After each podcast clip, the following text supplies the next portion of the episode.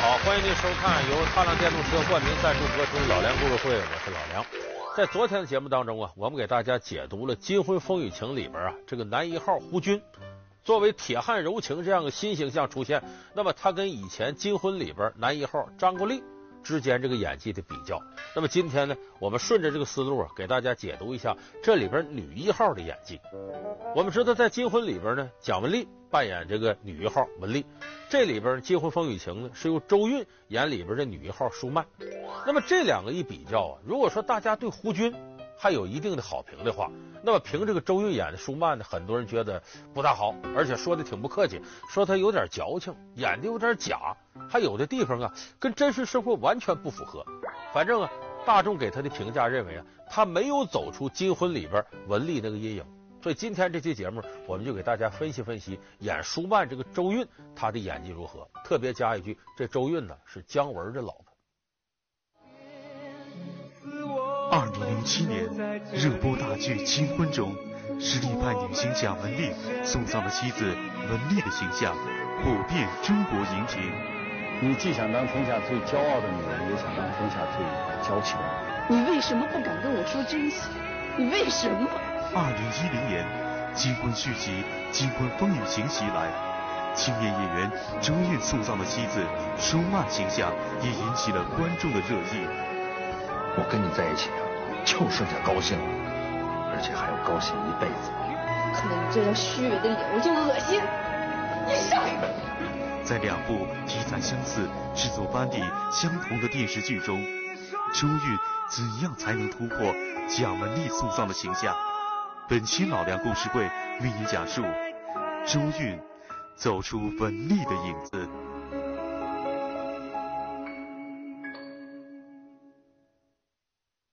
金婚风雨情一开始宣传呢，是把它作为金婚二来宣传。那么这两部题材特别类似的电视剧，尤其他的班子都是一拨人，就是郑晓龙导演的团队。那么这样一部戏呢，大家想不把它搁到一起比较都难，尤其是这里边的角色设置很类似，不都是就是两口子，然后从刚开始结婚，风风雨雨走过五十年，完成金婚这个过程。所以演丈夫的跟演丈夫的比，演妻子的跟演妻子的比，这种比较是难以避免的。所以周韵在这里边演这个舒曼，那么大家就跟谁比较呢？跟蒋雯丽演这个文丽。这种比较可不是我们说光戏里边说这两个当妻子的他都有什么经历，呃，特点是什么，性格是什么。很主要一点呢，这两个人在戏外啊，相似的地方也非常多。他们两人有一点相似，现实生活当中他们的丈夫也都是圈里的，还都干导演。你看咱们说这蒋雯丽，蒋雯丽的这个丈夫是顾长卫，顾长卫呢偶尔的也客串当个演员。但是他主要的职责，当初是《大红灯笼高高挂》里，他是个摄影师、摄像师。到后来一步一步呢，呃，当了《孔雀》这样片子的导演，也是一个实力派人物。那么蒋雯丽跟这个顾长卫认识呢，是在拍《霸王别姬》的时候，就陈凯歌导的《霸王别姬》，那里边顾长卫是这个摄影师、摄像师。那么蒋雯丽在里边呢，演这个程蝶衣他母亲，是个青楼女子妓女，把孩子送到这个戏班子学戏。不是养活不起，实在是男孩大了留不住，这才来投奔您来了。您老好歹得收下他。您只要收下他，怎么着都成。您别嫌弃我们。呃，他俩是拍戏的过程当中认识的，戏外俩人一聊天，别看顾长卫长得挺难看，人很有才华。这跟蒋雯丽俩人走到一块儿了。那么周韵的丈夫呢？前面我说了是姜文，姜文开始是演员，现在一步一步的往导演这路上走，真导出不少好戏，《阳光灿烂的日子》《鬼子来了》，现在是又导着《让子弹飞》，他也是里边男一号。那么他俩这个认识啊，是在别的片子里边，是和平导演导的《天地英雄》。《天地英雄》这部戏呢，姜文是里边男一号，演一个受困的将军，啊，惊天地泣鬼神大英雄。可那里边周韵的角色呢，他演一个小僧人，得把头发剃了，很中性，也没什么台词，小角色。我能帮你们干点什么？师傅，求佛祖保佑大家吧，再去念念经。他俩怎么在这个戏里还真擦出火花来了？就是拍戏的间歇期间呢，这个周韵戏特别少，她是个江南女子，从小琴棋书画都会点。呃，拍戏间歇期间呢，在风景区拍嘛，呃，外边是大漠，这边有两棵树，然后她靠到树那儿就吹箫，哎，在这吹，这个箫声很悠扬，很动听。姜文正在屋里休息呢，哎，声音挺好听啊，起来把窗户打开看，哟，这小姑娘啊，白衣飘飘的年代，就那个打扮。吹着箫，当时姜文马上就被他迷住了。咱们有首歌吗？落日的大漠下，那吹箫的人是谁？荒凉的古堡中，谁在反弹着琵琶？还说这女要俏一身绣，一身白衣服，而且在音乐的这种修饰之下呢，显得格外动人。就这么着，姜文跟着周韵擦出火花，两个人因为《天地英雄》这戏走到一块儿。所以你看，他俩呢都有这么一个当导演的丈夫，都是圈里人，这是一个比较的点。另外再有一点呢，这个。导演选这个角的时候，这个郑晓龙啊拍金婚的时候，他想说：“我这个选谁来演这妻子呢？”哎，那一阵什么《中国式离婚》呢这些片子热播，他一看蒋雯丽，这个蒋雯丽啊确实能演好这个妻子，因为蒋雯丽肯定不是青春玉女形象了，但是呢有那么点温婉娴淑，哎。很有内涵的样子，这适合演妻子这个角色。大家注意，说为什么说妻子不就媳妇儿吗？怎么不说媳妇儿专业户呢？妻子跟媳妇儿不一样，媳妇儿给人感觉，咱平常说大姑娘、小媳妇儿，刚结婚不久的，说她是他媳妇儿，要再过些年，就变成她是他妻子，她是他老伴儿。这个有年龄感的妻子是指什么呢？从媳妇儿开始步入中年，甚至老年都可以叫妻子。年轻这段叫媳妇儿，所以咱们说媳妇儿专业户是海清。什么双面胶啊，什么这这个媳妇儿的美好时代，他演这个。蒋雯丽演的大多数都有生活阅历、有年龄厚重感的，所以这个叫演妻子。所以当初郑晓龙一看这蒋雯丽不得了，把她非她莫属，在金婚里边演这个妻子。你有什么不敢说的呀？你没做什么猫腻的事，有什么不敢说的呀？你那吭吭哧哧的一天到晚夜不成寐，你想什么呢你？我想什么呢我？我能想什么呀？我想什么你能不知道吗？你不就是我肚子里的蛔虫吗？我不知道。自从你从三线回来，好了，行了，咱们别说三线的事行吗？你一说三线，我脑袋就大六个圈。你为什么大？啊？你为什么不敢跟我说真相？你为什么？因为你心胸狭窄。因为你凡事都往歪了想，所以我没法正正经经跟你说事儿。这是你的心里话是吧？我心胸狭窄，我特小市民是不是啊？那么到了《金婚风雨情》了，还是郑晓龙导演不可能再让蒋雯丽再演，因为再演大家一看他，哟，《金婚》里的这文丽啊，不跟张国立过来，跟胡军过来，这个感觉不太好，所以非得另选人。可是想超越蒋雯丽，谈何容易？这个人非常难找。就这郑晓龙也很苦恼，找谁来演这舒曼呢？这时候他就跟自个儿好朋友姜文诉上苦了。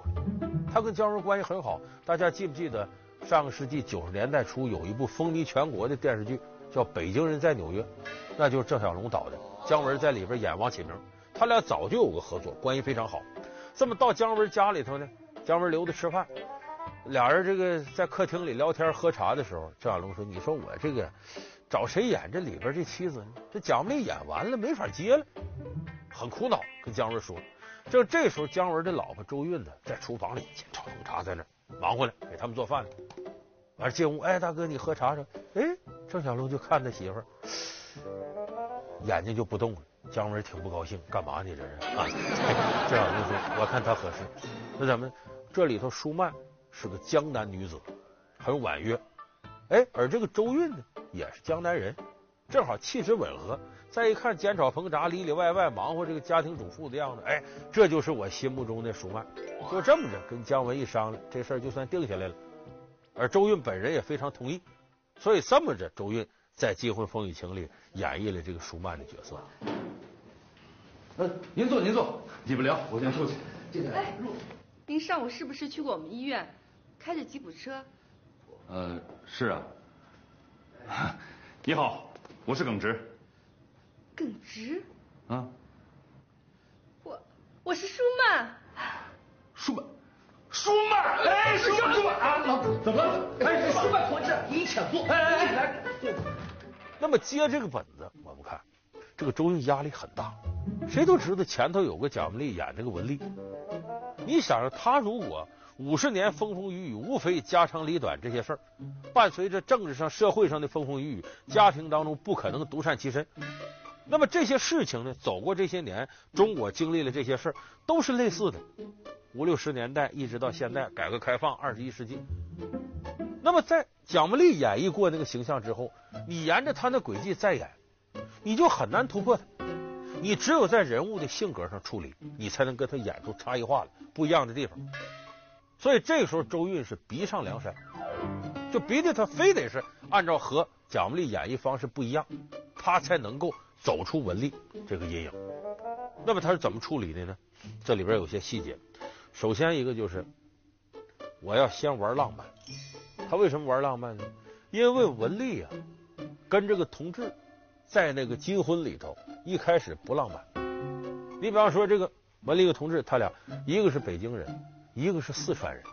开始说话口音不一样，两个地方那个生活习惯还不像现在人口流动那么大，差异化很大，好多问题的想法看法，由于各地方的风俗民情不一样，俩人经常看法不一致，所以这个金婚一开场，这个同志跟文丽头一次见面就吵架，为什么事呢？要参加大庄的婚礼，因为对大庄婚礼的这种认识不同，俩人吵了一架。我说同志，不了解情况没有发言权，你晓得不晓得？庄嫂跟大庄，他们两个订婚已经十二年了，十二年，你晓不晓得呀？哎，他们两个不结婚，那庄嫂怎么办？就是，是不是啊？对。请问，庄同志今年多大？庄同志今年二十六岁，怎么了？哼，难怪，恩格斯说。没有爱情的婚姻是不道德的婚姻。哎呀，要我说，你这个同志太主观了。你又不认识人家两口子，你啷个晓得人家两口子没得爱情呢？哎，你算算看呀，庄同志今年二十六岁，他已经订婚十二年了，就说明他们十四岁就开始订婚。十四岁的小孩懂什么感情呀？这肯定是父母包办的封建婚姻，是应该受到批判的。对，所以一下子就把这个现实主义的格调奠定了。俩人要干啥？一开始就吵架。还没谈婚论嫁就吵，这就是吵了一辈子，好了一辈子。所以一开始金婚的格调就定了，他不浪漫。那么周韵演这时候呢，想方设法往浪漫上靠。她本身是个江南女子，小资情调，哎，满满脑袋那个想法啊，什么美女啊、英雄啊、英雄救美人啊之类的。因为那个时候我确实，我身边有不少同学，女同学都崇拜英雄。你看魏巍谁是最可爱的人，看的直掉眼泪。心里总想着有朝一日，哎，《大话西游》里写了，我那白马王子驾着五彩祥云，跟孙悟空似的，跟孙猴似的就来迎娶她。就对英雄的这种渴望，那就是一种浪漫主义的化身。所以当时这个《金婚风雨情》戏里边呢，把这个描摹的很淋漓尽致。就说这个周韵呢，她演这个角色舒曼，和抗美援朝的英雄这个耿直通信通了六年，六年两人没见面，一直写信，一见面就一见钟情，有这个感情基础，大玩这种浪漫。我觉得我们好像认识了好多年，我一说什么我就知道你怎么回答的。我也是。真的？我们都通信六年了，你的大小事我全都知道。做学生时候写的信好幼稚啊，你还记得？我没有觉得你很幼稚啊，你每次来信我都念给我们战士听，他们听完之后都会流泪。真的？我不会打枪，手里也没有武器，我只能给你写这样一封简短的信。或者用纸叠一支和平鸽，寄给远方最可爱的人。你真记得？搁现在你不可想象，就发电子邮件，你能发六年吗？不见面，那网友早见面了，发照片一看太难看了，不见了。这是现在，速度快了。那个时候一通信六年，你想这个坚持是很不容易的。所以这个周韵在这里呢处理这个戏呢，他是用这个浪漫代替那种现实的吵架，希望在这点有突破。那么这是第一点，玩浪漫。第二点呢，玩单纯。什么叫玩单纯呢？这个同志和文丽他俩在金婚里边的结合呢，其实是很讲究这种物质基础，很现实的。你比方一开始，这个文丽就提出来，我们家娘家呀，姐妹多，孩子多，没房子，所以非得你这边同志这头给我解决房子，没房子咱结不了婚了。所以一开始对于物质生活的基础上。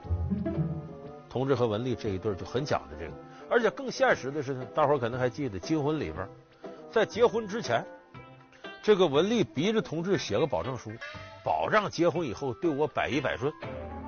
哎，你得说到做到。保证书，哎，一，结婚后不能冲文丽瞪眼珠子，不能大嗓门，如果吵架，不管谁的错，同志都应该无聊了还道歉。二，和文丽同志恋爱后，保证不再爱其他女同志，一辈子只爱文丽同志一个。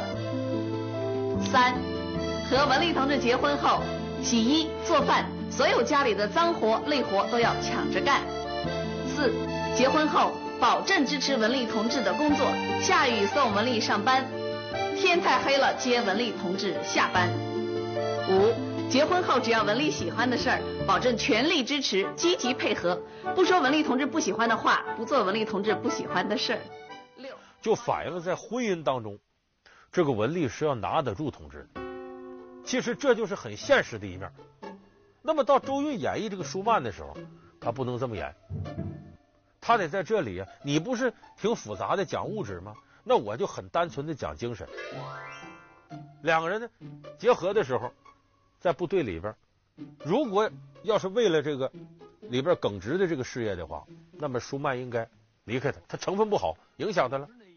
军长跟我说，你是要当将军的，军长那么大的官儿，他说你是。你就一定是，你要和我结婚了，就必须得转业，那就当不了将军了。我绝不能这么拖累你，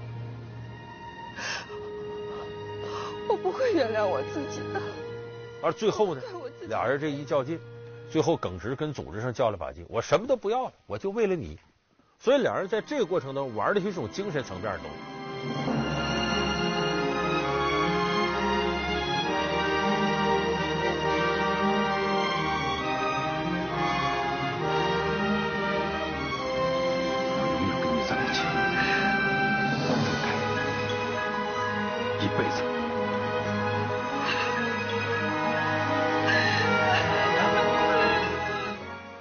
且这个舒曼本人对物质。几乎没什么要求，虽然他有个姐姐叫舒露，里边一而再再而三给他灌输这个物质啊、地位啊、今后生活怎么办，但是舒曼基本上不拿这当回事。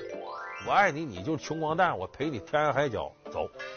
所以说，他采用的一种单纯的精神上的东西来处理这些事。前面我说玩浪漫，玩单纯。第三一个区别呢，在思维上还要前卫。怎么叫前卫呢？我们看文丽呢，确实也是个知识分子。她也有些浪漫情怀，但是对婚姻的一些观念呢，对家庭观念，她是相对保守的。她的保守体现在什么上呢？比方说，我作为一个呃当妻子当老婆的啊，发现丈夫的风吹草动，那怎么办呢？一哭二闹三上吊，绝不能容忍。这是越雷池好几步了，冒天下之大不韪，他不干。你比方这里头有那么场戏很有意思，我们都知道同志年轻时候也犯过错误，有个红颜知己，俩人差点走那一步。叫李天骄，到后来同志四十九岁的时候，厂里头决定啊，在深圳开个分厂，让这个同志到那当厂长去。这个是四十九岁了，眼看到五十了，可能人生最后的拼一把，机会是不错的。这点文丽作为老婆来讲也明白这个，可是恰恰问题就出在这儿，这个深圳呢，同志去了当厂长，那个厂党委书记是李天骄，你琢磨琢磨，老情人见面了，这不是什么好事。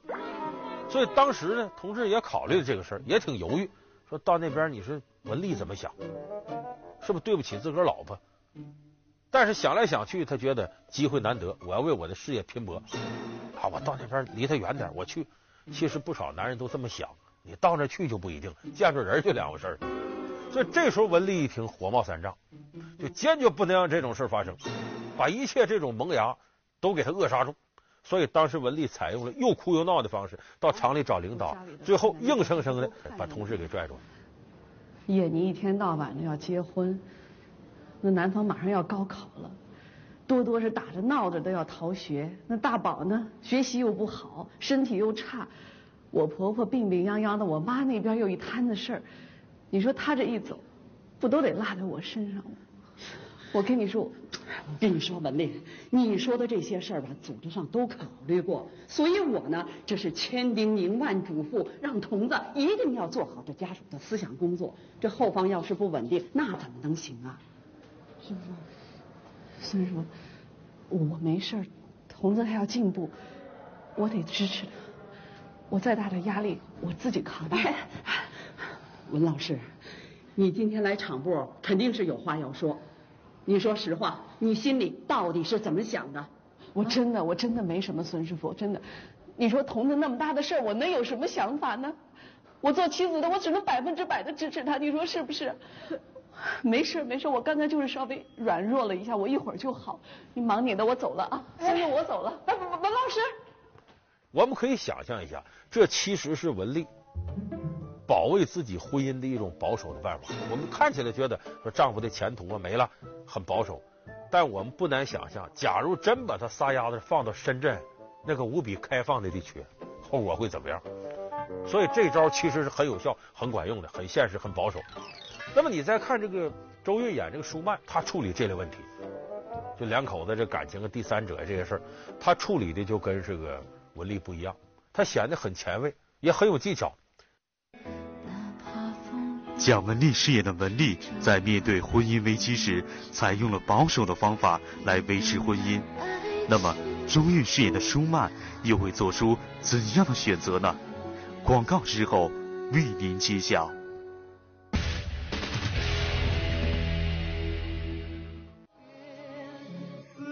二零零七年，热播大剧《金婚》中，实力派女星蒋雯丽送葬了妻子文丽的形象。普遍中国荧屏。你既想当天下最骄傲的女人，也想当天下最娇气的女人。你为什么不敢跟我说真心？你为什么？二零一零年，金婚续集《金婚风雨行》袭来，青年演员周韵塑造的妻子舒曼形象也引起了观众的热议。我跟你在一起啊，就剩下高兴了，而且还要高兴一辈子。看到你这张虚伪的脸，我就恶心。你上在两部题材相似、制作班底相同的电视剧中，周韵怎样才能突破蒋雯丽塑造的形象？本期老梁故事会为您讲述周韵走出文丽的影子。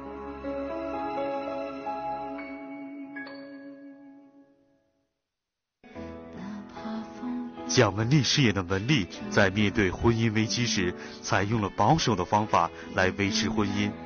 那么，周韵饰演的舒曼又会做出怎样的选择呢？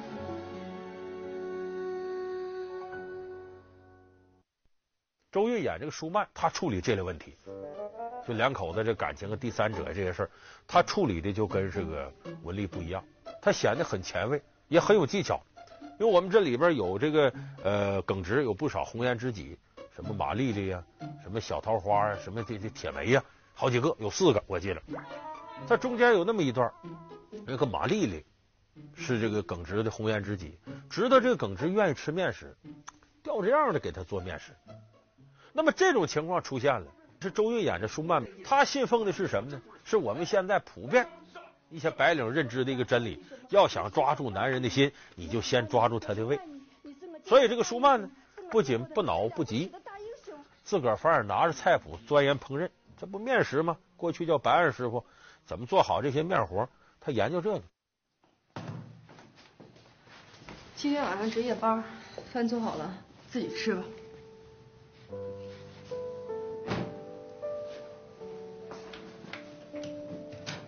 哎哎哎，老老，这这这这你做的？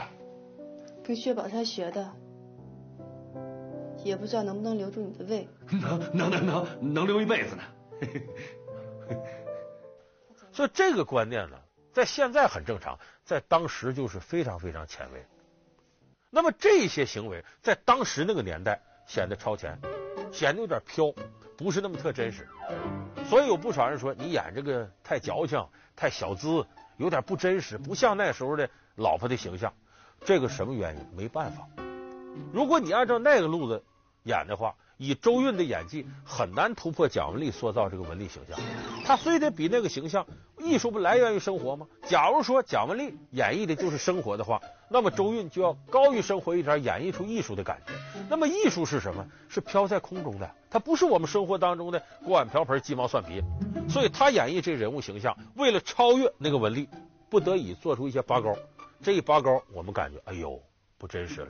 有的时候，有的地方觉得过了就矫情。